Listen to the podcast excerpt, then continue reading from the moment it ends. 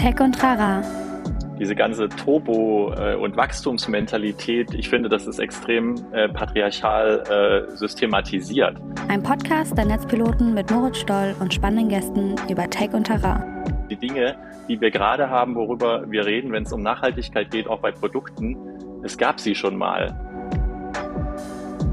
Aber irgendwas ist dazwischen passiert. Es wurde quasi in den 70er, 80er Jahren auf einmal, äh, ich sage jetzt mal ganz salopp, die Plastiktüte erfunden und damit wurde alles auf einmal umgesetzt. Herzlich willkommen zu Tech und Trara. Mein Name ist Moritz Stoll und wie immer unterhalte ich mich in diesem Podcast stellvertretend für uns Netzpiloten mit ganz vielen verschiedenen ExpertInnen und versuche gemeinsam mit denen so ein bisschen rauszufinden, wie funktioniert eigentlich das Gebiet, was Sie begeistert, in dem Sie sich super gut auskennen und welche Rolle spielen Technologien da drin. Und diese Woche habe ich mich mit Denis Bartelt unterhalten.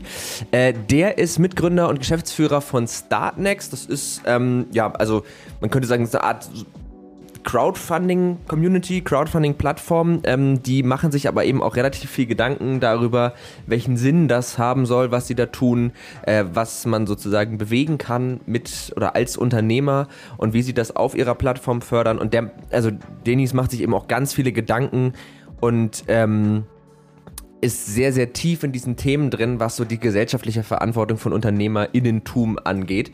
Ähm, und darüber haben wir uns unterhalten auf eine sehr für mich neue Art und Weise, weil es eben äh, auch mal so ein bisschen die bekannten ja, Vorurteile von UnternehmerInnentum irgendwie umschifft hat. Also es war wirklich eine ganz, ganz tolle Folge. Wir sind auch ein bisschen abgeschweift, aber thematisch irgendwie doch immer darum gekreist, also um das Thema, also schon um das Thema, wie funktioniert unsere Wirtschaft und wie wirkt sich das eigentlich alles aus und genau, was kann man mit Technologien eigentlich machen, um vielleicht Probleme anzugehen oder was eben auch nicht. Also ja, äh, auf jeden Fall, falls euch solche Themen interessieren, ist das eine super Folge für euch. Generell sei gesagt, falls ihr Leute seid, äh, die sich für viele Themen interessieren, die verstehen wollen, wie die Dinge funktionieren um sie herum äh, und die natürlich auch eine gewisse, eine gewisse Begeisterung für Technologie haben, das dürfte hier ein Podcast sein, der euch gefällt. Also hört auch gerne nochmal in die anderen Folgen rein, aber jetzt hört ihr erstmal diese Folge.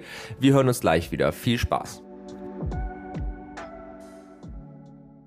Herzlich willkommen zu Tech und Trara und vor allen Dingen herzlich willkommen Dennis Bartelt. Schön, dass du da bist.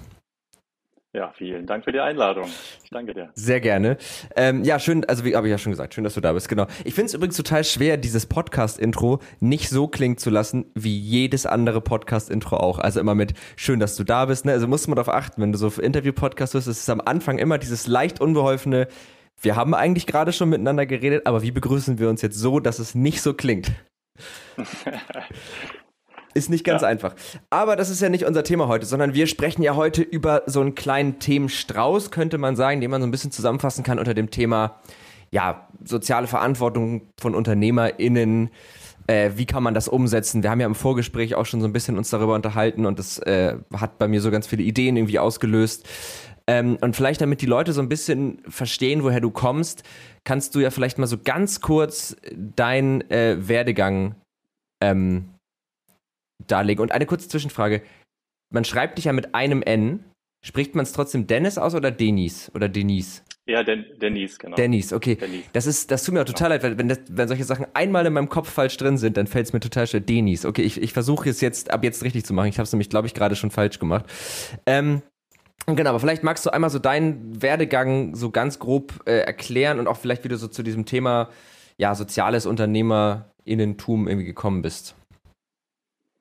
Ja, also ganz kurz über mich. Ich bin 77 geboren, habe drei Kinder und ähm, bin Fotograf von Beruf. Also ich habe einen Kreativberuf erlernt und habe aber gleich nach dem äh, quasi nach der Ausbildung eine Firma gegründet, eine Internetagentur. 2003 war das. Und in dieser Agentur haben wir dann äh, zehn Jahre später so ungefähr ähm, die Idee für Startnext entwickelt, zusammen mit Tino Kressner, meinem Mitgründer. Und äh, bei Startnext geht es darum, dass wir ja Gründerinnen und Gründer sozusagen das, den, den Start in die Gründung sozusagen ähm, verhelfen und, und auch ermöglichen und gleichzeitig auch Kreativen, die sich teilweise gar nicht so als Gründerinnen verstehen, sondern so als Projektumsetzerin. Äh, ähm, und Startnext soll im Prinzip die Finanzierung ermöglichen, zusammen mit der Crowd aus dem Internet. Also wir haben eine Plattform gegründet 2010, die Startnext heißt und inzwischen mit 1,8 Millionen Unterstützerinnen sozusagen diese Projekte zum Leben erweckt.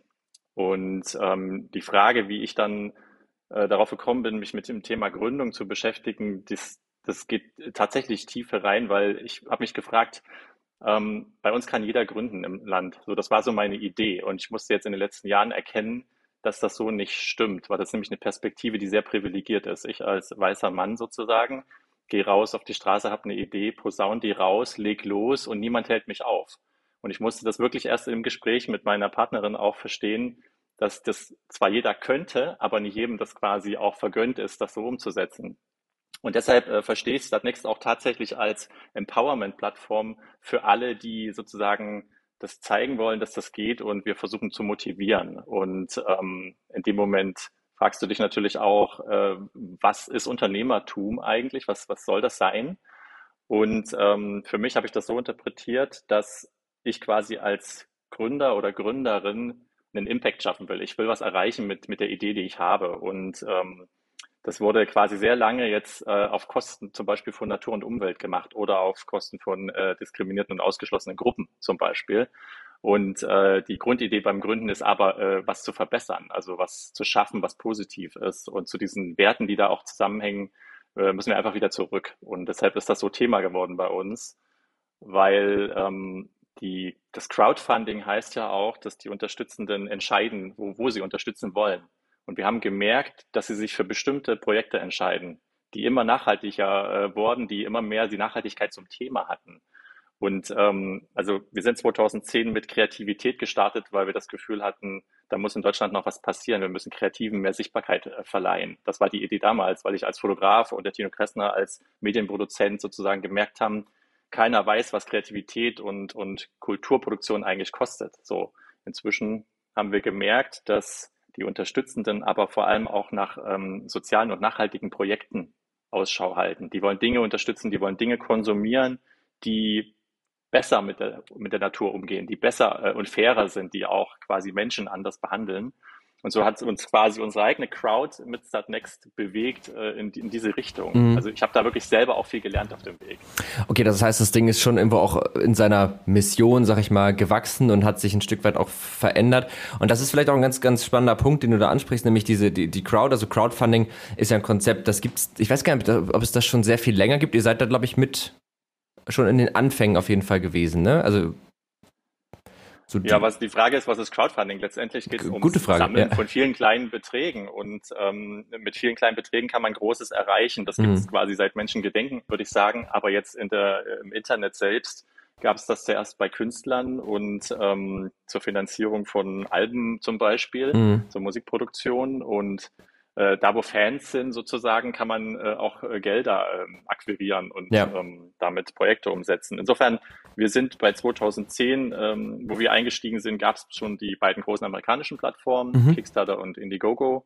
Und äh, aber gleichzeitig mit uns sind auch drei, vier weitere in Deutschland gestartet. Ja. Insofern, ähm, ja, also wir haben quasi das Werkzeug Internet einfach für uns da auch erkannt, dass es wirklich helfen kann, Dinge sichtbar zu machen und kleinen Beträge, also ich würde nicht sagen Kleinstbeträge, aber Kleinbeträge können eben gut äh, zusammengebracht werden. Ja, ja, ich finde das halt, also ich, was ich daran spannend finde, ist, dass es natürlich äh, gegenüber dem klassischen der klassischen Form wäre ja, man hat eine Idee, man hat ein Produkt, man hat also ne, irgendwas, das kann ja eigentlich erstmal alles Mögliche sein, das möchte man irgendwie auf den Markt bringen. Das heißt, man sucht irgendwie nach Investoren oder man leiht sich Geld oder man guckt irgendwie, dass man irgendwoher Geld bekommt. Dann muss ich dieses Produkt ganz, ganz viel verkaufen, damit diese ursprüngliche Investition irgendwie wieder reinkommt. Und also ich, ich erzähle jetzt ja auch nichts Neues und du weißt das sowieso, aber einfach nur zum Sortieren einmal. Und beim, beim Crowdfunding und bei dem, was ja auch auf Startnext dann passiert, ist ja der Moment, dass man eben die Idee hat, dann sammelt man dafür das Geld ein. Und mit diesem Geld kann man es umsetzen. Und eigentlich muss es sich dann auch gar nicht mehr verkaufen, weil es hat sich dann in der Regel ja schon zumindest selbst finanziert, oder nicht? Genau, das ist sogar ein Clou, den du da beschreibst, äh, dass du, wenn das Crowdfunding erfolgreich ist, überhaupt erst mit der Produktion startest. Ja. Und wenn das Thema Nachhaltigkeit, was für uns ja total wichtig geworden ist in den letzten Jahren, mit dem Verstehen davon, was es überhaupt bedeutet, ähm, das Thema Nachhaltigkeit ist da schon inkludiert. Wenn die Crowd das Projekt nicht unterstützt und du quasi gar nicht genug Geld einsammelst, dann wirst du das im besten Fall auch nicht produzieren. Ergo hast du auch keinen Schaden produziert mit etwas, was niemand haben möchte. Mhm. Und du hast gerade beschrieben, wie normalerweise ähm, Unternehmen auch finanziert und gegründet werden. Startkapital Das Problem, was ich sehe, ist, wenn Investoren kommen und auf eine Idee setzen, dann musste die Idee natürlich den Investorinnen und Investoren gepitcht werden. Mhm. Und vielleicht haben die auch eine Illusion davon, äh, wie das funktionieren könnte, aber sie sind nicht unbedingt die Konsumentin ja. von diesem Produkt. Das heißt, es ist eine Wette auf einen großen Erfolg in Zukunft. Und wenn ich mir anschaue, wie Erfolge heute produziert werden, nach wie vor, dann ist das über Marketing, also über Kommunikation. Du brauchst dieses Produkt. Mhm. Das heißt, wer viele Investoren hat oder viel Investorenkapital einfährt, kann auch viel Marketingbudget ausgeben, kann quasi dieses Produkt wichtig machen in deiner Timeline und äh, du wirst es immer wieder sehen und irgendwann hast du das Gefühl als Konsumentin, ähm, ich brauche das jetzt doch. Also mir hat die Werbung ja. gesagt, ich brauche das. Und das ist ein Riesenproblem. Beim Crowdfunding ist es genau andersrum. Ja. Da wird quasi nicht das Produkt vorangestellt, sondern es gibt eine Person, die möchte etwas umsetzen. Und du kannst dir überlegen, ähm, unterstützt du diese Person dabei, das umzusetzen. Ja. Also das ist ein Perspektivwechsel, der wirklich komplett ähm, die Dinge umdreht. Eigentlich fast. Und deshalb finde ich das auch stark, wesentlich stärker, das Prinzip. Ich auch, also definitiv. Also weil äh, das ist ganz spannend, weil ich hatte jetzt in den vergangenen Folgen ging es auch äh, schon mal um das Thema so äh, Social Entrepreneurship und ähm, Purpose-Driven Unternehmertum und so. Und dann war so ein bisschen meine These, dass ich auch gesagt habe, ich also aber auch aus Unwissenheit heraus, ich glaube, dass das nicht funktionieren kann, eben aus den Gründen, die du auch gerade genannt hast, weil letztlich muss ja immer irgendwo Geld verdient werden. Also selbst wenn man noch nicht mal dicke Gewinne machen möchte,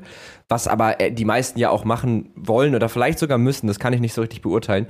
Ähm, das heißt, du vermarktest dein Produkt irgendwie, dann hast du jetzt vielleicht mega den nachhaltigen Kaffeefilter. Das ist jetzt ein blödes Beispiel so. Und dann, weißt du, dieser Kaffeefilter verbraucht gar keine, nur Luft, so weiß ich nicht, irgendwas. So, und dann fängst du an, den zu vermarkten und dann muss dein, dein Produkt aber ja irgendwie Geld reinbringen. Das heißt, du vermarktest es an Leute, die normalerweise nachhaltige Kaffeefilter kaufen. Das sind aber ja genau die Leute, die das ohnehin schon tun.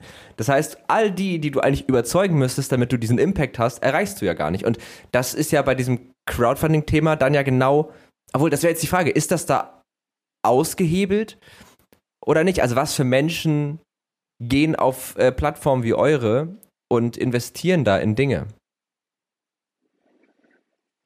Ja, du hast jetzt so zwei, zwei Perspektiven aufgemacht. Mhm. Also in der Tat ist es so, dass Crowdfunding ist was nicht nur für die, die ähm, gründen wollen und mutig sind äh, quasi und mit ihrer Idee rausgehen, sondern Crowdfunding ist was auf der Unterstützerinnenseite auch die auch mutig sind und in eine Sache, du hast jetzt gesagt, investieren oder eine Sache sozusagen vorfinanzieren, mhm. die daran glauben, dass die Person, die das gerade präsentiert hat, es tatsächlich umsetzen wird und umsetzen kann. Also das ist schon mal, also da brauchen beide Seiten Mut. Und wenn du ähm, quasi, in, die Frage ist jetzt, wie erreichst du diese Mutigen sozusagen? Mhm. Das braucht einen, ähm, auf jeden Fall einen Shift in unserer Gesellschaft, wie wir konsumieren. Da haben wir natürlich ein Riesenproblem, weil wir haben gerade erst gelernt ähm, durch äh, Amazon und Co., dass wir alles zu jeder Zeit sofort bekommen können. Mhm. Alles und, und wirklich alles sofort. Und ähm, beim Crowdfunding ist das ja anders. Äh, da wird das ja erst produziert und zwar nur unter den Bedingungen, die sich derjenige, der das Projekt äh, lanciert, vorgestellt hat. Also das kann also eine Weile dauern. Du kriegst die Kaffeefilter eben nicht heute, nur weil ich es heute bestellt habe, sondern ich krieg die vielleicht in sechs Monaten. Ja. Aber, also, weil zu diesen Kaffeefiltern gehört eine Story. Und äh, diese Story ist die Entwicklung dieses guten Produktes, der, der Fairness auf allen Ebenen, die dort äh, sich überlegt worden ist. Und du bist also Teil dieser Story als Unterstützerin. Und so konsumiert aber natürlich äh, die Masse draußen nicht. Ja. Das geht alles viel schneller. Das heißt, wir müssen an einem Umdenken arbeiten, glaube ich, und dafür sorgen, dass wir uns äh, bewusster dafür werden, wie ein Produkt entsteht, wo es entsteht und vor allem die Chance auf Transparenz geben. Ja, also wo, ähm, ja, wo kriege ich jetzt die Klamotte genau her? Warum ist die jetzt hier so günstig? Warum kann mir dieser Händler hier diesen Rabatt geben überhaupt? Was mhm. bedeutet eigentlich ein Rabatt? Hatte der zu viel Gewinn da drin? Wurde quasi die Produktion super, super günstig gemacht? Ist die Marge so groß? Wo kommen eigentlich Rabatte her? Und du hast ja gerade gesagt, für Sozialunternehmen, für Social Entrepreneurship sind zum Beispiel Rabatte eine ganz schwierige Sache. Wie soll das gehen? Also ja. du baust eine eine, ähm, ein Produkt und eine Leistung auf, da ist kein Platz für Rabatt, weil du als äh, Sozialunternehmen auch nicht unnötig Marge draufhaust, sondern du willst, dass dieses Produkt tatsächlich existiert. Es ist also viel wichtiger, dass das Produkt existiert und Anwenderin findet, mhm. als dass das Unternehmen durch viel Marge viel Gewinn produziert.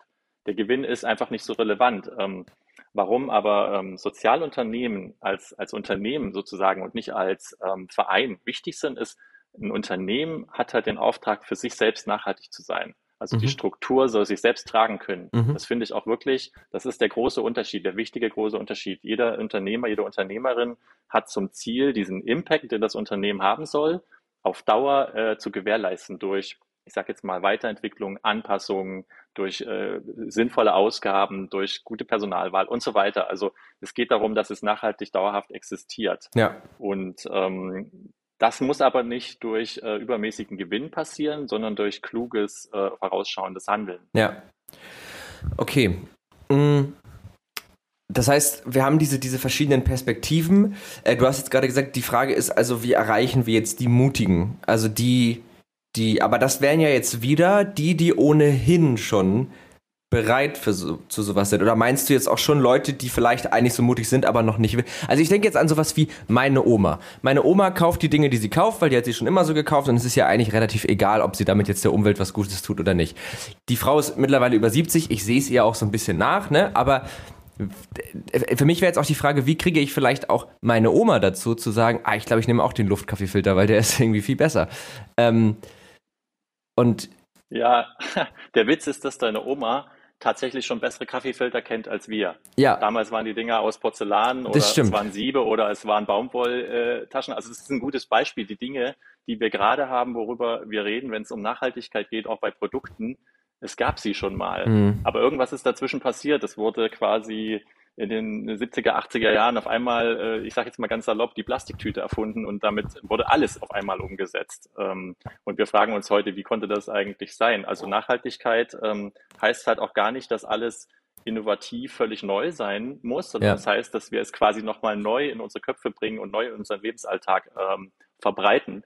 Und äh, deshalb denke ich, dass der Kaffeefilter jetzt gerade ein ungünstiges Beispiel ist. Mhm. Und wir suchen jetzt auch gar nicht unbedingt ähm, deine Oma als Mutige, die hier in erster Reihe steht, sondern ich glaube, dass wenn wir es schaffen, alle Starterinnen bei uns auf der Plattform, also die, die ein Projekt umsetzen, mhm. wenn die in ihre DNA, ihre Company oder ihres Projektes sozusagen Nachhaltigkeit langfristig implementieren oder ich sage jetzt mal ähm, Klimaschutz, ähm, Fairness und solche Dinge, wenn das implementiert wird, dann wird sich ähm, diese, dieses Mindset sozusagen über diese kleinen Unternehmen, die auch irgendwie wachsen, die sich verbreiten und überall stattfinden, verbreiten können, auch bei den Konsumenten. Mhm. Und ähm, natürlich können wir auch, die, also was wir bei Startnext nicht machen, wir erklären den Leuten nicht, was sie tun müssen. Mhm. Was wir machen ist, wir zeigen, wie wir es machen. Wir versuchen da transparent zu sein. Wir wollen ein Vorbild sein und einen Spielplatz bieten dafür, wie, wie es sein kann, sozusagen. Also wir, wir laden dazu ein, quasi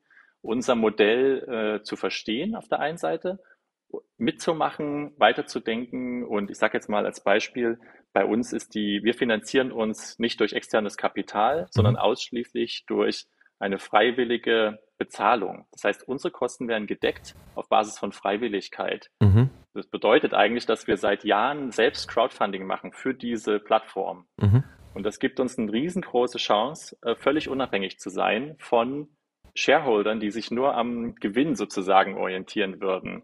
Also der Tino Kressner und ich, wir sind die beiden Gründer und ähm, einzigen äh, Anteilseigner gerade und wir können jeden Tag neu entscheiden, was für unsere Crowd, was für uns, für die mhm. Plattform richtig ist. Diese Freiheit hat niemand mit Investorenkapital. Niemand. Ja. Und da kann man sich ganz tolle Geschichten anhören, wie schief das dann gelaufen ist. Und meine These ist, ich sehe da wirklich das Positive bei den Gründerinnen und Gründern, der Impact, mit dem diese Menschen starten, den sie quasi erreichen wollen, der ist so lange aus meiner Sicht gegeben, bis sie ihre Anteile verkaufen oder aus dem Unternehmen austreten mhm. und dadurch das Kapital sozusagen zum wichtigeren Treiber wird. Shareholder, die wirklich das Wachstum des Unternehmens relevanter finden als den Impact, den das Produkt eigentlich im, äh, im Sinn hatte. Ja. Erst dann verändert sich das Problem. Und da haben wir auch eine Antwort drauf äh, gefunden aus meiner Sicht. Ich, in, äh, ich, investiere quasi schon seit ein paar Jahren viel Zeit in eine Initiative der Stiftung Verantwortungseigentum. Mhm. Da geht es darum, dass es eine neue Gesellschaftsform in Deutschland geben soll, also Gesellschaft wie die GmbH zum Beispiel, mhm. und zwar eine Gesellschaft mit gebundenem Vermögen. Das bedeutet Unternehmertum, bei dem der Gewinn, der produziert wird, immer im Unternehmen bleibt. Mhm. Und die, die die Anteile halten, also wie jetzt quasi mein Mitgründer und ich, sind nur die Treuhänder auf Zeit für diese Anteile. Das bedeutet, äh, wenn wir aus dem Unternehmen rausgehen, kommen neue Menschen, die das Unternehmen führen, im besten, also die auch wirklich anwesend sind, würde ich damit sagen, mhm. die das führen, anwesend sind, die wissen, worum es geht, die es weiterentwickeln und die halten dann für eine Zeit lang die Anteile, aber Gewinn kann nicht abgeschöpft werden. Mhm. Das stärkt quasi das Unternehmen, den Standort und es ist ein Filter dafür, welche Entscheidung du triffst. Ich würde zum Beispiel, also ich bin nicht gezwungen, eine Entscheidung aus ähm, Skalierungsperspektive treffen zu müssen. Ja. Ich muss nicht ähm, Start Next morgen dreimal so groß haben. Muss ich nicht. Ich kann das, ich kann das auch verkleinern, wenn das relevant ist. Okay. Und diese Freiheit ist unheimlich viel wert, haben wir gemerkt. Und das hat uns auch viel Speis gekostet, gebe ich ganz ehrlich zu. Wenn du nicht viel Kapital hast am Anfang, musst du dir alles erarbeiten. Bootstrapping. Mm. Wir sind ein kleines Team gewesen, sind gewachsen, sind heute fast äh, 30 ähm, MitarbeiterInnen. Und ähm, das war viel Arbeit, aber wir sind heute auch unheimlich stolz drauf, dass wir jederzeit mit diesem Team gemeinsam entscheiden können, wo die Reise hingeht. Mhm. Das hört sich so ein bisschen an, als würde man praktisch versuchen, sich mit dieser Gesellschaftsform ähm, ja beinahe vor sich selbst zu, also vor der Versuchung, irgendwas aus, aus Kapitalgründen oder halt nachfolgende äh, GeschäftsführerInnen, ne? Aber also als würde man einfach versuchen, diesen Faktor, und es ist ja auch menschlich, dass man, äh, dass man also Wachstum hat ja auch, ich glaube, das ist irgendwo auch in uns angelegt und das hat ja auch immer eine Verlockung, sich irgendwie auszudehnen, dass es mehr wird und so und dass man das so mehr oder weniger ein bisschen aushebelt. Ähm, ich fände es mal ganz spannend, wenn wir uns mal so ein bisschen so ein kleines gemeinsames Gedankenexperiment machen. Äh, wir haben jetzt ja so zwei, also in meinem naiven Kopf ist es jetzt so, es gibt einmal so diese klassische Wirtschaftswelt. Es gibt die klassischen Unternehmen mit Investoren, Startkapital, bla bla bla. Dann gibt es das Crowdfunding. Dann gibt es eben auch die klassischen Unternehmensformen wie eine GmbH oder eine UG oder wie auch immer. Ähm, und eben die, äh, jetzt habe ich den Namen vergessen. Gebunden, nee, Ah. Gesellschaft mit gebundenem Vermögen. Dankeschön, ja. Gesellschaft mit gebundenem Vermögen. Also wenn wir das jetzt mal so gegenüberstellen. Und jetzt aktuell ist es ja so, dass Crowdfunding und die, gibt es diese Gesellschaftsform schon in der Form noch nicht, aber ich hab, meine, das ist schon so Behelfs. Ja, es, es gibt Behelf, Behelfskonstruktionen, okay, genau, ja. mit denen wir das quasi heute über eine Stiftung lösen können, die einen Anteil hält und damit ein Vetorecht. Ja. Aber das ist natürlich auch kompliziert und äh, das funktioniert auch nicht für Gründerinnen, die einfach frisch in einen ja. mit so einer quasi DNA starten wollen. So. Ja. Aber steht im Koalitionsvertrag, das heißt, die Chance, dass es umgesetzt wird, ist groß und wir werden natürlich jetzt weiter daran arbeiten, dass es tatsächlich passiert. Ja, das wäre cool. Ähm, und jetzt können wir uns ja mal vorstellen, dass wir jetzt einmal so mit dem Finger schnipsen und ab jetzt sind das die gängigen Finanzierungsformen. Das heißt, eigentlich nahezu jedes Unternehmen ist eine Gesellschaft mit gebundenem Vermögen und Finanzierung findet aufgrund irgendwelcher magischen Gesetze, da denken wir jetzt mal nicht so viel drüber nach, findet ab jetzt über Crowdfunding statt. Das heißt, wenn ich etwas will, ein Produkt, das es noch nicht gibt, dann investiert immer nur die Crowd. Es gibt nicht mehr dieses, ich suche mir einen Investor und der pumpt mich mit Geld voll. Ähm, was glaubst du, würde sich dann ändern? Wir können ja mal so ein bisschen mit der UnternehmerInnen-Ebene anfangen. Was würde sich da, meinst du, mehr Leute würden gründen? Für andere Leute? Ja, ich glaube, du hast es ja auch gerade angesprochen. Das größte Problem, was wir, glaube ich, mitbringen aus unserer Sozialisierung ist, dass wir glauben, dass Wachstum so eine allmächtige Energie ist, die uns nach vorne treiben muss und dass es die einzige ist. Also dass es bedeutet, ich muss unbedingt groß sein, andere verdrängen, ich muss äh, die Gewinnerin sein hier am Markt. Um mein Produkt zu lancieren. Äh, es gibt zehn andere Produkte, aber meins muss das Beste sein. Das ist nicht meine Perspektive und ich glaube, dass die unter, dass es mehr Gründungen geben wird. Mhm. Und zwar deshalb, weil nicht mehr äh, so, so globalisiert gedacht werden muss. Also es können ja ganz viele ähm, kleine Dinge gegründet werden, die, wie das früher auch war, mhm. im Prinzip handwerklich Dinge umsetzen, die den Kaffeefilter quasi äh, in kleinen Stückzahlen produzieren, manufakturartig und so weiter.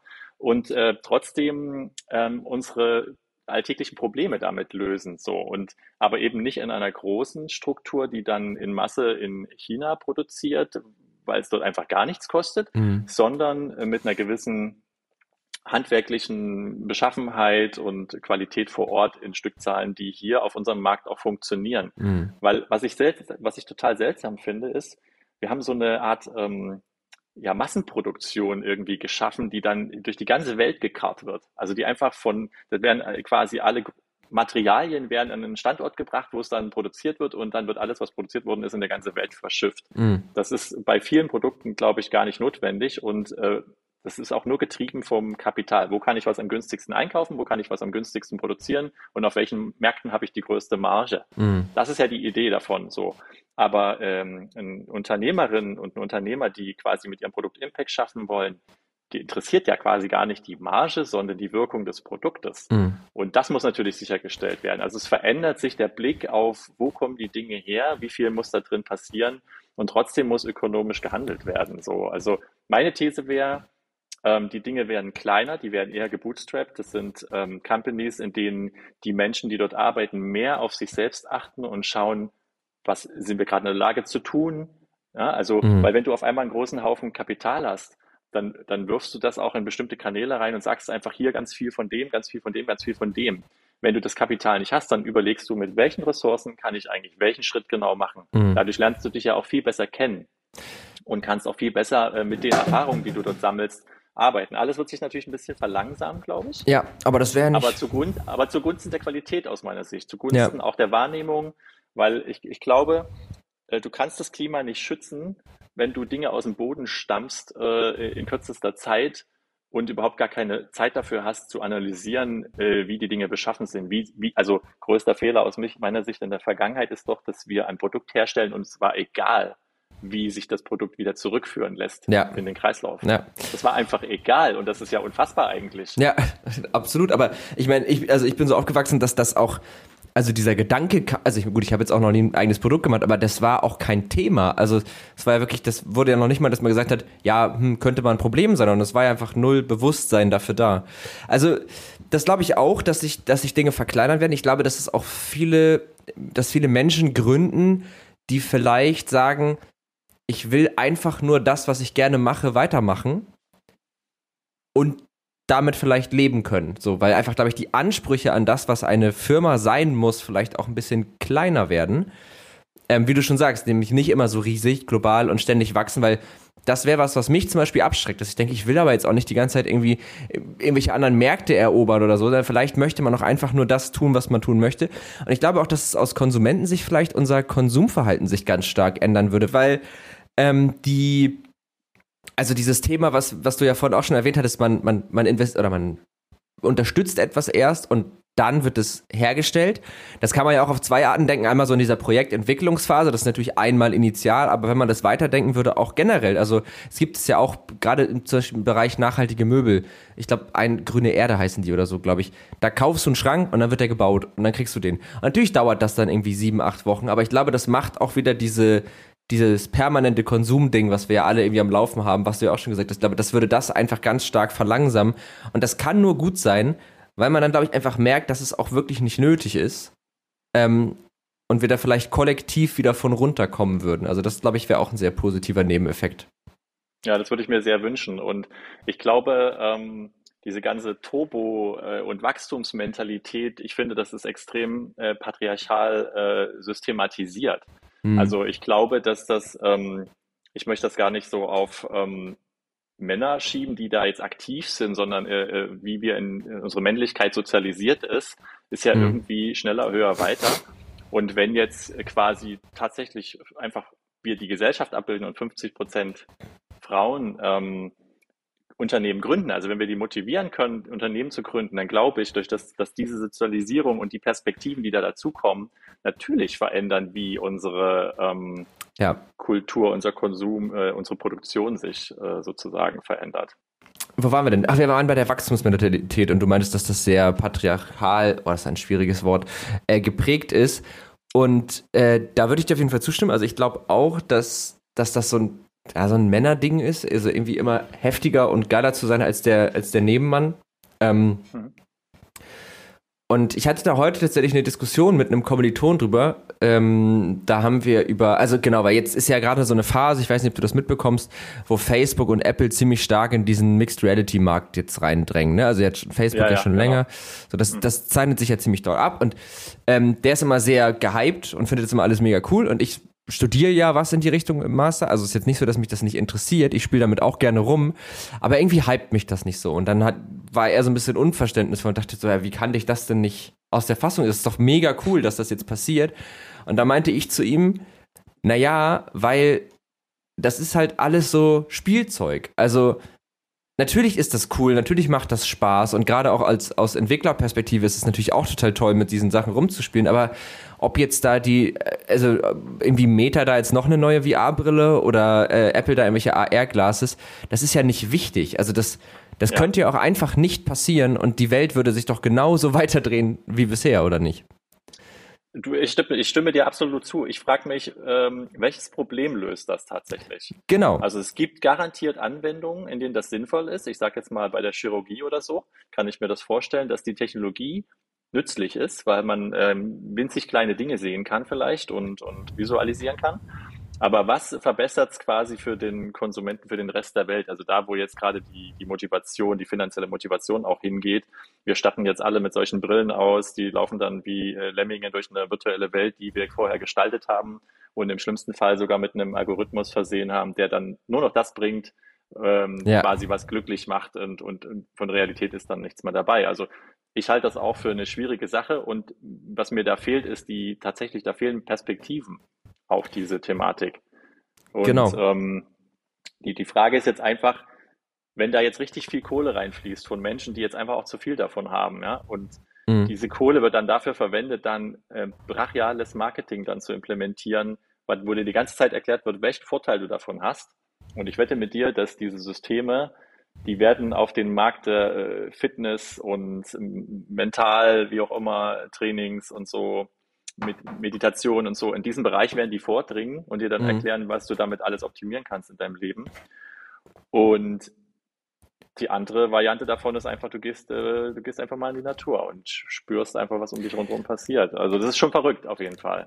Genau, also ich bin da auch immer so zwiegespalten, weil ich dann auch mal, also wie du auch sagst, ne, in der Medizin zum Beispiel, das ist ein gutes Beispiel, oder vielleicht auch so im therapeutischen, Sinne irgendwie nach einem Schlaganfall, dass man mit einer VR-Brille kann man tatsächlich gewisse Gehirnareale gut trainieren, die dann, ne, dass das funktioniert und das genau. ist auch schon erforscht und so. Und da bin ich dann aber auch immer, dass ich denke, ja, ich sehe das total. Ähm, und ich glaube, mit meiner Denke wären wir auch niemals auf den Mond geflogen. Aber auch da könnte man jetzt wieder argumentieren, ja, aber also war das jetzt so wichtig? Aber gut, das will ich jetzt gar nicht, das hat uns viele neue Technologien gebracht, aber es hat uns halt auch einfach wieder ganz viele neue Technologien gebracht. Aber wie du schon sagst, man also jetzt dieses ganze Mental Health Ding ist ein gutes Beispiel. Man konnte auch schon vor 500 Jahren in den Wald gehen und die ganzen Probleme, die wir jetzt so haben, und da sind, sind wir dann nämlich in, diesem, in dieser Diskussion auch drauf gekommen, weil dann war das Argument, naja, äh, angenommen, Social VR ist ein Riesending, die Leute reisen nicht mehr so viel, weil sie sich irgendwie Orte so angucken können oder weil sie äh, sämtliche Telefonate einfach da abhalten können. Also ähm, wird das, das äh, Klima dadurch geschont. Und da hatte ich dann eben auch den Gedanken, aber es ging doch vor, also die, dieses ganze Klimaproblem ist doch erst durch Technologien entstanden. Also, weißt du, ich finde diese Denke zu sagen, wir entwickeln uns weiter, wir wachsen und dieses Wachstum schmeißen wir auf das Problem, das ja durch Wachstum entstanden ist. Das kann doch, also das ist doch in sich überhaupt nicht schlüssig. Ja, absolut. Also äh, die Dinge verbrauchen Strom und äh, Material und du, du legst einen Layer über deinen Wald, um da zu erkennen, welche Pflanzen das jetzt gerade sind. Und vorher waren die Pflanzen auch da, du wusstest es bloß nicht. Und jetzt verbrauchst du sozusagen Energie, um echt den falschen Pilz zu pflücken, um jetzt mal ja. ein Beispiel da irgendwie zu haben. Also das kannst du absolut in Frage stellen. Und ähm, ich denke mir auch, dass dass wir uns, wir nehmen uns auch ein Stück Fantasie und Kreativität dadurch, dass die Dinge äh, uns als kreativ sozusagen zugespielt werden. Mhm. Und ähm, ich frage mich natürlich auch, wie verändert das den Menschen äh, und, und seine Wahrnehmung? Verlernen wir immer mehr unsere eigenen Fähigkeiten sozusagen zu erkennen und äh, auszuprägen? Ja. Und ähm, also ich habe jetzt gar nicht das Thema mit den äh, mit diesen Brillen zum Beispiel, sondern eher so, ich frage mich, wozu ist ein Flugtaxi notwendig? Ja. Welches Problem löst ein Flugtaxi? Ich verstehe die Faszination für Technologie, aber ähm, für wen, für welche Zielgruppe löst das Flugtaxi ein nicht äh, zu lösendes Problem bisher? Diese Zielgruppe ist minimal, die Investitionen sind riesig, die da reingehen, die Fantasien, ja. die da geweckt sind, sind riesig und ähm, wir haben tatsächlich, ich sag mal, wichtigere Probleme zu lösen und trotzdem fasziniert uns ein Flugtaxi scheinbar mehr als die anderen Probleme. Das ist ja super interessant. Also äh, ja. Genau. Genau, und ich glaube, das ist, das ist in dieser ganzen Tech-Welt, in der du und ich ja irgendwie auch mehr oder weniger arbeiten, ne? Also ähm, ist, glaube ich, das oft das Ding, dass wir halt oft auf die Dinge streben, die halt diesen Spielplatzcharakter haben. Weil auch ein Flugtaxi, das ist ja auch ein Spielzeug. Das ist halt ein Spielzeug für Leute mit sehr viel Geld, aber es ist, äh, ne, also wie, man braucht es ja nicht. Es macht sicherlich Spaß, bestimmt auch geil da drin zu fliegen. Ähm, aber es ist, glaube ich, unnötig. Und ich glaube, es ist einfach sehr viel leichter, diese kreative Energie in diese Spielplätze zu schmeißen, weil da kann ja auch erstmal vermeintlich nicht so viel passieren. Da hängt ja nicht so viel dran. Ähm, ja. Wobei dann in der zweiten Instanz auch irgendwie schon. Aber das ist eben halt so dieses, dieses Thema, was, was ich so ein bisschen skurril finde. Und du hast es auch in so einem Nebensatz gesagt, ähm, ich weiß gar nicht, wer das geschrieben hat. Ich glaube, dieser Precht war das. Den, von dem kann man jetzt halten, was man will, aber den, den Auszug finde ich ganz gut.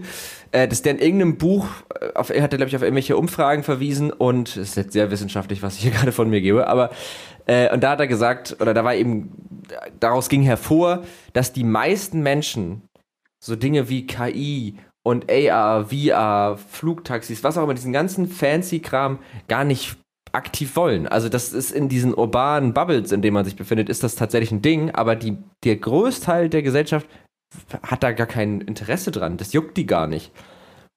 Ja, und damit entfernt sich quasi diese Bubble auch von der Gesellschaft. Ja. Und hält, und enthält sich quasi dafür besonders innovativ und nach vorne streben, äh, entfernt sich aber komplett und weil dann äh, die Gesellschaft vielleicht gar nicht mitzieht, wird einfach noch mehr Kohle in Kommunikation gesteckt, die die Notwendigkeit erklärt. Ich finde, das ist halt wirklich ja. ist ein schwieriges Thema. Ich, ich bin letztlich als Fotograf ja auch in eine Welt äh, reingewachsen, wo es um Marketing ging und um Kommunikation. Und ich habe dann irgendwann festgestellt, wie krass diese Manipulationen, welche Auswirkungen dort generiert werden sozusagen und äh, auch in Kauf genommen werden. Und deshalb bin ich wirklich beim Crowdfunding musst du dich selbst vermarkten und warum ja. du die Dinge tust. Also es ist auch Marketing. Also das ist nicht, nicht gar nicht da oder so, sondern du vermarktest da, das, warum du das tust. Und wenn du das gut rüberbringst, dann vertrauen dir die Leute oder bauen Vertrauen auf und sagen, es ist nützlich für mich, ich möchte das auch, ich gebe jetzt hier mein Geld dazu, nicht nur irgendwie ein Like oder ein Kommentar, sondern ich gebe hier wirklich Geld dazu und dann soll das stattfinden. Und ich freue mich darüber, wenn diese Geschichte funktioniert. Das ist eine persönliche Geschichte, das ist was ganz anderes, als wenn dir ein ähm, Konzern oder eine Agentur, die dann eingekauft wird, erklärt, warum du dieses völlig unsinnige Produkt hier brauchst. Genau. Und ähm, wir haben uns bei Startnext ein Manifest gebaut. Jetzt gerade erst im, im letzten Jahr, so in dieser Ruhephase der Pandemie sozusagen, haben wir auch einfach über Dinge nachgedacht. Und, und vielleicht hilft dir das, wenn ich dir das mal ganz kurz andeute, ähm, was wir, was wir uns dort quasi auch als Filter für uns selbst und für unser Handeln dahingelegt haben. Und zwar ähm, heißt es da bei uns, ich sage das nur grob jetzt erstmal, Sinnstiftung anstelle von Profit als erster Punkt. Kooperation anstelle von Geld. Also für uns sind Kooperationen zum Beispiel viel wichtiger, als dass wir quasi nach dem Geld streben, womit wir uns vielleicht die Leistung, die eine Kooperation bringen kann, selbst einbauen könnten. Also wenn es etwas schon gibt, warum muss ich das in meinem Unternehmen nochmal haben, bei uns ist das zum Beispiel der Zahlungsdienstleister. Es gibt ihn schon, warum soll ich ihn selber bauen? Ne? Also Kooperation. So, dann Werte anstelle von Moral. Wir haben uns quasi auch einen Wertekompass gegeben, äh, nach dem wir arbeiten wollen. Und wir setzen wirklich Werte vor Moral. Also wir kommen nicht mit dem Zeigefinger und sagen, hey, du musst das genauso machen wie wir, sondern wir zeigen dir einfach, wie wir das machen und du kannst es gucken und für dich mitnehmen. Dann äh, Punkt, äh, Punkt 4 von 5, lernender Organismus anstelle eines starren Systems. Das heißt, uns wirklich auch die Agilität beibehalten, die Dinge immer wieder zu prüfen, umzubauen, zu transformieren, weiter zu gucken. Ne? Starres System ist für mich eben patriarchal. Das ist, da sitzt einer auf Macht und ähm, das muss so bleiben. Die Macht kann nicht abgegeben werden. Dort geht Information verloren. Dort bläfft der eine den anderen an. Äh, es wird quasi auch Verantwortung verschoben, was ich ganz schlimm finde. Also Verantwortung von unten nach oben und von oben nach unten. Das ist ganz verrückt. Und wenn nur, niemand Verantwortung trägt, dann wird niemand sich darum kümmern, ob dieses Produkt jetzt fair und äh, klimaneutral äh, realisiert worden ist. Das kann nicht funktionieren durch diese Verantwortungsverschiebung. So, und dann äh, letzter Punkt, Inspiration anstelle von Gatekeeping. Das ist auch eine Frage, die bei uns ganz oft gestellt worden ist, wenn jemand was erfindet oder so, eine gute Idee hat. Was, was passiert, wenn ich die beim Crowdfunding präsentiere und aber noch gar nicht umgesetzt hat? Wird mir die geklaut?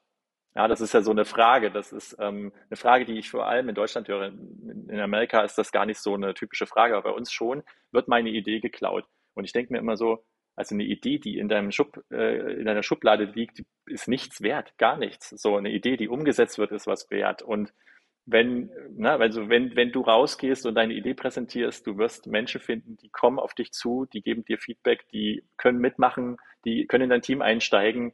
Du wirst inspiriert, andere werden inspiriert. Also es kann einfach in sich wachsen.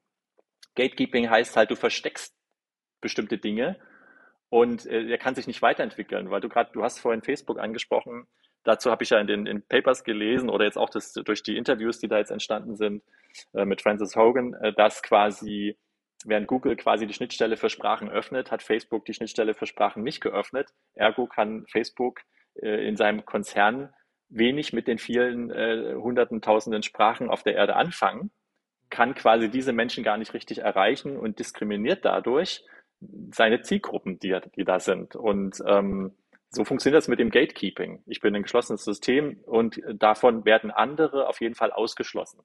Äh, und ähm, wir setzen da halt quasi Inspiration und Öffnung dagegen. Und ich denke, mit so einem Manifest kann jedes Unternehmen starten und das auch weiterentwickeln. Das ist nichts Starres, aber auch prüfen, immer wieder prüfen, die Entscheidung für das, was wir jetzt hier machen wollen, mit diesem Partner zum Beispiel oder mit diesem Produkt. Passt das zu diesem Manifest? Ist mhm. Sinnstiftung hier wirklich noch wichtig oder geht es hier nur um Profit oder, oder, ähm, oder um den moralischen Zeigefinger oder so? Aber das Manifest ist ein freiwillig selbst auferlegtes Manifest. Ist, ihr seid da jetzt nicht irgendwie dran gebunden in irgendeiner Form oder wäre das irgendwann mal das Ziel, dass man sich sozusagen so ein Manifest aufstellt und man muss danach handeln und man kann, also man verstößt gegen irgendwas, wenn man es nicht tut. Ja, das wäre ja, das ist im Prinzip, äh, was ich nicht, nicht gut finde. Das würde bedeuten, ähm, du sperrst dich ein Mhm. Das Manifest hätte sozusagen eine unveränderliche äh, Macht und äh, übt sozusagen auch eine gewisse Gewalt aus.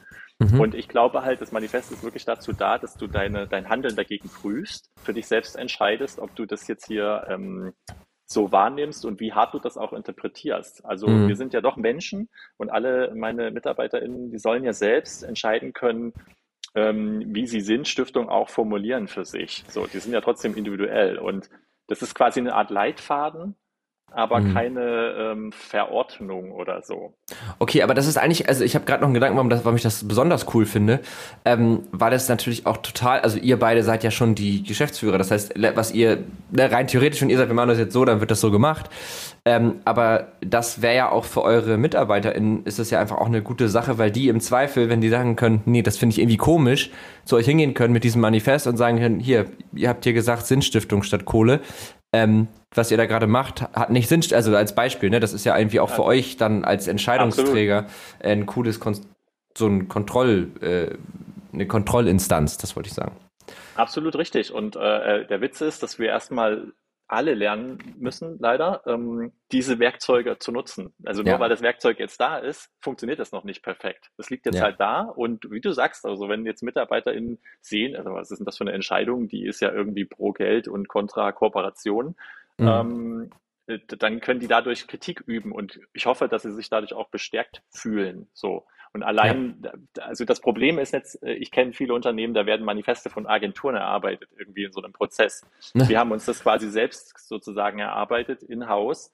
Und ähm, ich finde, das ist auch ein Unterschied. Da muss man genau gucken, lässt man sich was von außen aufoktroyieren, was dann gar nicht zum, zur Kultur des Unternehmens passt, oder entwickelt sich eben so ein Manifest im Unternehmen und äh, verändert sich auch. Also mhm. ja, das sind jetzt hier zehn Jahre Unternehmensentwicklung, die sich in diesen fünf ähm, manifestierten Themen äh, fest, festbinden sozusagen. Und es werden dort neue dazukommen und vielleicht geht auch mal was. Ja, genau, wollte ich gerade sagen. Wer weiß, wie das in weiteren zehn Jahren aussieht. Ne? Also das ist schon sehr spannend. Äh, du, in Anbetracht äh, der Zeit müssen wir mal so ein bisschen ähm, einen kleinen inhaltlichen Cut zumindest mal eben machen, weil wir sprechen jetzt schon seit einer Dreiviertelstunde. Und äh, wir haben noch Kategorien, zu denen ich dich gerne einladen würde. Mhm. Und zwar sind das zwei Stück. Ähm, die eine Kategorie, da würde ich dich fragen, jeder von uns, glaube ich, also ne, ist ja immer noch Tech und Trara, das heißt, dieser Tech-Aspekt, der wird zwar auch immer kritisch durchleuchtet, aber natürlich finde ich es auch immer ein bisschen geil und ich bin ja auch irgendwie Techie. Ähm, und ich glaube, jeder von uns kennt es, dass es so in dem eigenen Leben so ein, ja, wie so ein Game Changer gab, wo man gesagt hat, krass, seit ich das benutze, kenne, habe, also schon auf einer technischen Ebene, hat sich für mich total was verändert. In der im Komfort von oder irgendwie in meiner Arbeitsweise oder irgendwas. Ich kann dir mal ein Beispiel aus meinem Leben geben. Das ist jetzt nicht mein einer Gamechanger, weil davon habe ich natürlich per Definition nur einen und wenn ich jetzt hier jede Woche was sage, aber es ist so ein Gamechanger für mich. Soll ich mal ein Beispiel geben? Ja, gerne, gerne. Okay, ich ja, höre, also ich höre aufmerksam zu. Genau. Ähm, und überlege ich habe das schon. sehr gut, ja. Also ich habe das tatsächlich zum Beispiel an meinem Schreibtisch dass ich, äh, ich hatte ganz lange hier meine Nintendo Switch und meinen Computer stehen. Habe aber nur einen Monitor. Ähm, und dann war es immer voll nervig, wenn ich dann irgendwie mal auf der Switch oder auf der Playstation spielen wollte, dass ich dann immer das Kabel umstöpseln musste, umständlich. Und das ist auch nicht gut für die Anschlüsse, wenn man das die ganze Zeit rein und rauszieht. Und dann habe ich einfach mal geguckt, HDMI-Splitter, und tatsächlich gibt es voll, voll günstiges Geld, gibt es einfach so ein da, ja, das ist praktisch einfach ein HDMI-Kabel, das packt man in den Monitor und das hat halt drei Eingänge. Und dann kann man so einen Button drauf hin und her schalten. Jetzt kann ich die Sachen einfach anschließen. Wenn ich ein anderes Gerät brauche, kann ich einfach da draufklicken und tada, ist es da. Das, ist, das war ein kleiner Gamechanger. Jetzt nicht de, der Gamechanger meines Lebens, aber ein kleiner. Mhm, mhm. Ja, bei Gamechanger denke ich natürlich an was Großes und da gibt es quasi in meiner Biografie zwei Sachen. Einmal ist es schlichtweg das Internet selbst. Also ich mhm. komme ja aus einer Zeit, da haben wir über einen TV-Kanal ähm, sozusagen gesendete Daten äh, in so einem Modem empfangen und daraus dann Programme äh, zusammenbauen lassen. Also ganz verrückt, wenn man sich das heute überlegt. Die wurden quasi gestreamt, aber eben über den TV, ähm, über das TV-Kabel. Mhm. Und irgendwann kam halt das Internet und äh, da bin ich halt genau reingewachsen. Und das ist der absolute Game Changer, weil auf einmal sich an, also an dem Ort, in dem man sich dann, Kinderzimmer war das damals, ähm, da eröffnet sich eine Welt an Informationen und eine unfassbar große Welt, die über alles äh, hinwegragte, was ich bis zu der Zeit dann auch kannte. Und äh, den gleich, das gleiche Gefühl, muss ich ganz ehrlich zugeben, hatte ich nochmal ähm, mit dem Smartphone natürlich, mhm. als quasi auf einmal im Prinzip die Kommunikation mit allen sich an, an, an mich herangedockt hat. Insofern, ich verstehe schon, warum solche Brillen auch interessant sind, weil sie ja auch nochmal so eine Welt äh, neu erschaffen. Mhm. Aber ähm, der größte Gamechanger war da für mich wirklich das, das Smartphone und ich liebe das auch. Äh, ich kann letztendlich damit unternehmerisch äh, überall in der Welt weiter tätig sein. Ich bin damit wirklich sehr frei. Mhm. Auf der anderen Seite muss ich sagen, dass die Entwicklung der Limitierung von Informationen durch Algorithmen, die, die quasi glauben, etwas auf mich zuzuschneiden, die betrachte ich schon als großes Problem, äh, weil sie so unsichtbar sind. Und ähm, also nicht alles ist da quasi wunderbar, was da passiert, aber das Internet und das Smartphone sind in meinem Leben technisch gesehen die größten Errungenschaften, mit denen ich auch kreativ wirklich das meiste anfangen konnte. Hm. Ja, das kann ich verstehen. Also bei mir ist es, glaube ich, also komischerweise, ich bin ja, also ich bin 96 geboren, also wir sind schon ein bisschen auseinander. Ähm, und ich, als ich klein war, gab es das Internet als auch nicht so super verfügbar. Es gab es, aber, ne, aber in der Schule hatte ich es dann schon und da war es dann irgendwie schon da. Und das Smartphone habe ich ziemlich bewusst mitbekommen, aber trotzdem habe ich das nie als so einen krassen, also mir wird jetzt erst so richtig bewusst, wie krass dieser Unterschied ist, aber ich war halt auch einfach viel jünger, als das dann kam, ne? Also ich meine, das war 2010 ungefähr vor elf Jahren, da war ich also 14. Ja. Kommt das hin? Ja. Wenn ich jetzt 25 bin, dann war ich dafür, ich kann überhaupt nicht Kopf rechnen, aber dann war ich vor elf Jahren 14. Ja, das ist eine relativ einfache Rechnung. Ja, äh, super. Vielen Dank schon mal dafür. Und jetzt kommen wir direkt weiter zur zweiten Kategorie und das ist die Empfehlung der Woche. Meine Gäste und ich sprechen nämlich jede Woche eine Empfehlung aus äh, für irgendwas, was uns begeistert hat. Also das kann wirklich alles Mögliche sein, was du irgendwie gefunden hast, was du gelesen oder geguckt oder gespielt hast, wo du dachtest, geil, das ist ja richtig cool, äh, was du unseren HörerInnen sozusagen ans Herz legen wollen würdest. Ja, also was mich jetzt tatsächlich zuletzt begeistert hat, war ähm, im, im, Neo, im Magazin Royal mit Böhmermann die letzte Sendung zu den Facebook Papers. Mhm. Und ähm, ich habe jetzt quasi gestern in einem Ritt mal ein Buch gelesen von dem ähm, Philosophen Byung-Chul Han. Ich weiß nicht, ob du den kennst, der ist aus Berlin. Nee. Ähm, und der hat ein Buch geschrieben über die Infokratie, Digitalisierung und die Krise der Demokratie. Das ist ein kleines Buch, ähm, wo quasi das Thema, ich sage jetzt mal Algorithmen und die Zerlegung äh, von Narrativen und Informationen und was das für Auswirkungen hat, ähm, äh, wie Big Data sozusagen unsere Meinungsbildung auch verändert, Ähm, was Wahrheit bedeutet, das hat er in diesem Buch zusammengeführt, äh, sehr, sehr kondensiert, sehr, sehr intensiv. Ähm, das finde ich wirklich äh, enorm stark formuliert. Das hat mich auch wirklich beeindruckt, ähm, weil es sehr viel von dem erklärt, worüber wir uns gerade wundern, wie das kommt, dass gerade nur schwarz-weiß gedacht wird, wie so Diskussionen nicht stattfinden, sondern äh, so, so Meinungsmache und ähm, wie, wie eigentlich, welcher Nährboden äh, für, für Verschwörungstheorien zum Beispiel da ist. All das mhm. wird da ganz äh, dicht und eng beschrieben. Ähm, sehr beeindruckendes Buch auf jeden Fall. Na, cool. Und das passte jetzt auch gerade zu diesem Thema Facebook Papers und ähm, wie dieser Konzern, der ja eben nicht wie wir ein B Corp ist und quasi gesellschaftlichen Nutzen zuerst hat, sondern da geht es um Geld am Ende des Tages, wie, wie der im Prinzip dadurch, dass er Algorithmen schafft, die Geld verdienen, mhm. ähm, die Gesellschaft spaltet sozusagen. Und obwohl Social Media großen Nutzen haben kann, hier wirklich auch zum Problem wird. Ja. Ja Aber eben, schon... es gibt immer eine Chance, wenn man das erkannt hat, dann ist die Chance, also ich würde das gerne positiv drehen, wenn das ja. quasi erkannt ist, dann kann man daran arbeiten. Und ähm, unsere neue Gesellschaftsform mit dem gebundenen Vermögen ist halt ein Ansatz, solche Dinge zu sichern, also so, dass es eben nicht mehr passieren kann, dass das Geld das einzige Argument ist ähm, für die ja, unternehmerischen Tätigkeiten. Ja, mir ist übrigens gerade, wo du das gesagt hast, eingefallen, jetzt weiß ich, woran es mich erinnert, das ist im Grunde sowas wie eine Verfassung. Also so von der ja. Grundidee her, ne, könnte man sagen. Jetzt vielleicht nicht ganz so großgewichtig, aber hat ja so ein bisschen den, den Hintergrund. Ja, aber das ist eine coole Empfehlung. Du noch einmal, ich habe den Titel ehrlich gesagt gerade nicht ganz aufgenommen. Kannst du den noch einmal, einmal sagen? Ja, das Buch heißt Infokratie, Digitalisierung und die Krise der Demokratie von Infokratie. Yong-Chul Han. Sehr gut. Also wir verlinken es euch auf jeden Fall auch nochmal in den Show Notes, aber ähm, dann äh, könnt ihr da auch mal reingucken und ich kann auch auf jeden Fall die Beiträge vom, das sind mittlerweile zwei Beiträge, ne? Zu demselben Thema. Ähm, wenn ich das richtig im Kopf habe, vom ZDF-Magazin äh, Royal. Ich glaube, es gab einen ersten und daraufhin dann nochmal einen Es gibt folgenden. zwei Interviews, die nicht äh, quasi mit ausgestrahlt worden sind und ähm, genau, die Interviews sind fast noch am spannendsten. Ja, genau. Verlinken wir auch alles in den Shownotes, könnt ihr euch dann auf jeden Fall auch nochmal angucken. Ähm, ja, meine Empfehlung kommt mir dagegen ziemlich dumm vor, weil es was ganz, ganz anderes ist. Aber ich habe ich hab einfach einen schönen YouTube-Kanal entdeckt.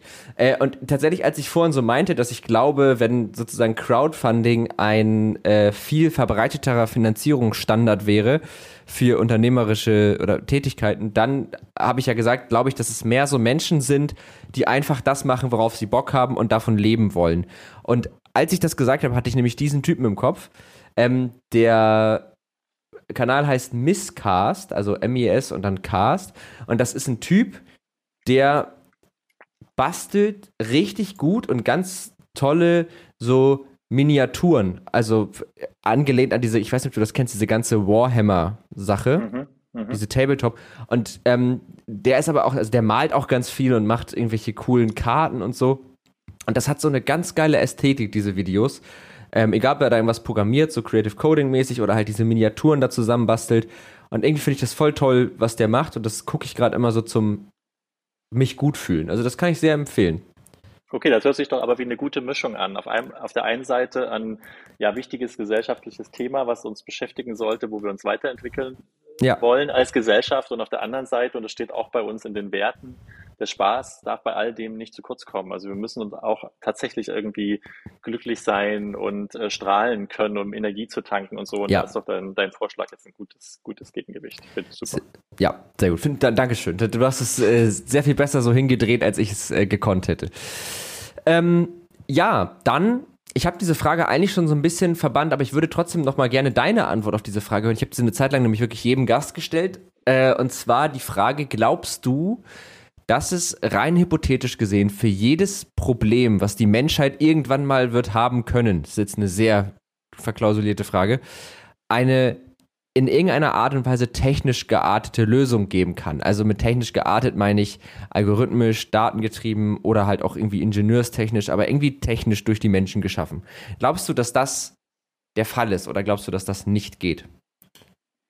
Also ich ähm, glaube, dass das geht. Äh, allerdings äh, fände ich es nicht positiv. Also ich hätte, also ich verbinde damit jetzt nichts Positives. Nur weil etwas geht, es tatsächlich zu tun, ist für mich ein ganz anderes Thema.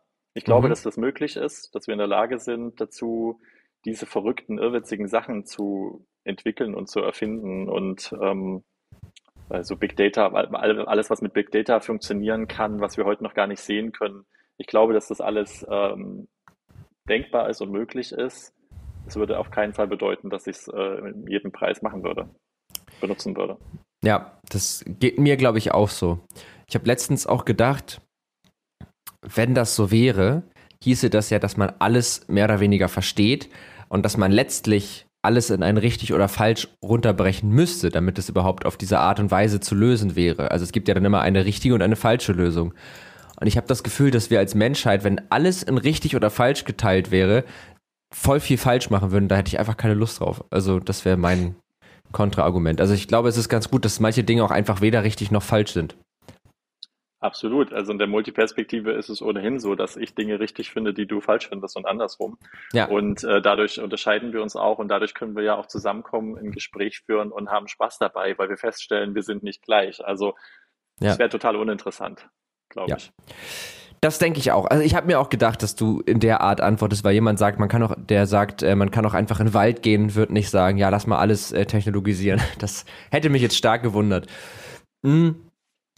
Ja, ich weiß nicht, hast du noch irgendwas, was du loswerden möchtest? Äh, Habe ich irgendwas ganz Wichtiges vergessen, was du noch erwähnen möchtest? Dann wäre jetzt nochmal ein guter Zeitpunkt.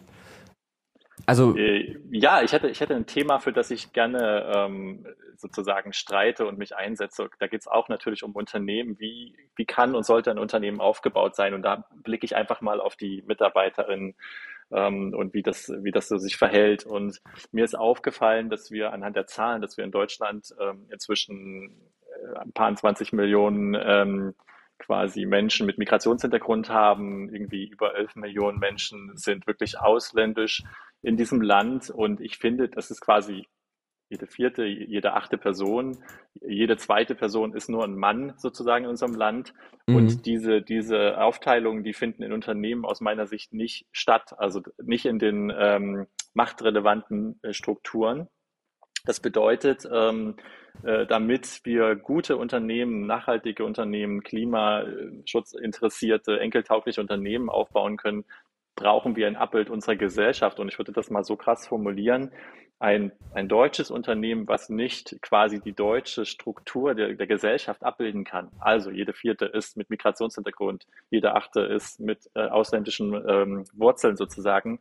Wenn das nicht im Unternehmen stattfindet, ähm, dann kann dieses Unternehmen gar nicht die Perspektive der, der, eigenen Gesellschaft einnehmen. Da bin ich fest von überzeugt, dass das nicht geht.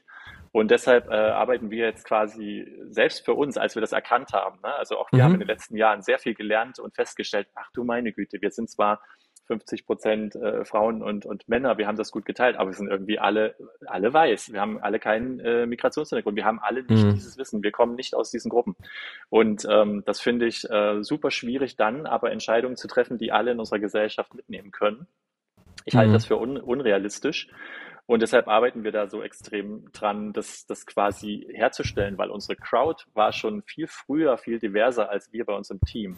Mhm. Und inzwischen hab ich, haben wir das geschafft, so dieser Statistik wirklich sehr viel näher zu kommen. Ich will nicht sagen, dass wir die Reise schon abgeschlossen haben, mhm. aber ähm, wir sind sehr viel näher gekommen und das kostet auch sehr viel Energie und Vertrauen auch. Und ich wünsche mir, das ist jetzt quasi den Wunsch, gebe ich mit raus, ich wünsche mir, dass jede Person, jeder Mensch, jede, jede Frau, jeder Mann, die ein Unternehmen gründet, quasi auf die Diversität und damit die Multiperspektive achtet mhm. ähm, weil dadurch ergeben sich automatisch für mich gute Strukturen, gute Machtverteilung, gute Ideen und eine Arbeit am Impact. Das kann ich, glaube ich, also nicht glaube ich, das kann ich so eigentlich nur unterschreiben. Das würde ich, würde ich ganz genauso sehen. Äh, auch gut, dass du es nochmal ansprichst. Wir hatten auch, stimmt, wir hatten auch im Vorgespräch drüber gesprochen. Ähm, und wenn es für dich okay ist, würde ich dich gerne dazu einladen, dass wir uns nochmal eine Folge verabreden, wo wir nur darüber sprechen. Weil ich glaube, wenn wir das jetzt sozusagen, weil ich glaube, man kann auch viel darüber sprechen, wie kann man das machen, wie macht ihr das? Vielleicht überlegen wir uns auch gemeinsam nochmal so ein bisschen, ähm, was so die Methoden sein könnten. Und lass uns doch nochmal, wenn du Lust hast, natürlich nur eine Folge machen zu dem konkreten Thema, wie kann mehr Diversität in Unternehmen stattfinden? Ja, super gerne. Also ich kann da nicht für alle sprechen, aber wir haben Dinge ausprobiert und von denen kann ich natürlich gerne erzählen. Genau, genau. Also klar, dass du jetzt nicht, aber genau, also das, was ihr so aus, ihr habt einfach da, glaube ich, viel Erfahrung gesammelt und das fände ich irgendwie schön, das nochmal äh, auch irgendwie ausreichend zu behandeln, weil wir haben jetzt nur noch so zehn Minuten maximal und das finde ich jetzt so ein bisschen wenig dafür, dass es ja doch einfach ein wichtiges und großes Thema ist. Aber dann ist das doch ein guter Plan und dann habe ich mir auch gleich gesichert, dass äh, wir uns nochmal wiederhören. Das finde ich immer sehr schön. Sehr gerne. Das Einzige, was schade ist, dass wir dann auch wieder äh, zwei, zwei Männer sind, natürlich. Ja, da müssen wir uns vielleicht noch was überlegen. Die Diversität nicht. Genau, da Das überlegen stimmt. wir uns vielleicht nochmal was. Da überlegen wir uns noch was. Das finde ich einen guten Plan. Gut, Denise, dann ähm, waren wir jetzt, glaube ich, soweit fertig mit, äh, mit dieser Podcast-Folge. Ich glaube, wir haben äh, einen ganz guten Querschlag gemacht und ich glaube, man hat auch so ein ganz äh, gutes Bild von dem bekommen, was du so tust, was ihr bei Startnext macht, was für Themen euch umtreiben und ich glaube, wir sind aber auch ganz, oder haben auch mal ganz schön links und rechts geguckt, das ist mir immer wichtig. Äh, Ja. Mir hat es sehr viel Spaß gemacht, ich hoffe, dir auch. Ja, also ich finde es total wichtig, äh, darüber zu reden. Und äh, was wir heute gesprochen haben, ist in einem Jahr schon wieder schon wieder anders. Wir sind dann schon wieder weiter. Und ähm, das war schön mit dir, das auch zu reflektieren. Äh, schön auch zu hören, dass du, dass du schon sehr viele ähnliche Gedanken äh, quasi gesammelt hast und in Gesprächen dort bist. Also mir hat das auch Spaß gemacht und ähm, für mich ist das Tolle dieser Zeit, die, die wir jetzt gerade haben, dass extrem viel zu lernen ist. Also Ja. es gibt so viel, was sichtbar wird gerade. Ähm, es gibt viele Gründe dafür und ähm, ich denke, auch diese Podcast-Folge hat vielleicht wieder ein paar Sachen sichtbar gemacht und dafür hat es sich auf jeden Fall gelohnt. Sehr schön. Das ist ein besseres Schlusswort, als ich es jemals geben könnte. Deswegen füge ich dem Ganzen jetzt nur noch hinzu. Falls ihr noch Fragen, Anregungen oder Kritik habt, dann schreibt uns gerne an techundtrara.netzpiloten.de oder auf Twitter unter tech und trara oder Netzpiloten. Und äh, wenn ihr uns auf den gängigen Podcast-Plattformen folgt, dann schadet ihr uns damit nicht. Ich glaube, so viel kann ich dazu sagen. Und dann wünsche ich dir jetzt noch einen schönen restlichen Nachmittag. Wir haben es jetzt 16 Uhr. Und den HörerInnen wünsche ich natürlich auch noch eine schöne restliche Woche und wir hören uns nächsten Montag wieder. Tschüss. Tschüss, ich danke dir für die Einladung. Tschüss. Tech und Trara. Ein Podcast der Netzpiloten mit Moritz Stoll und spannenden Gästen über Tech und Trara.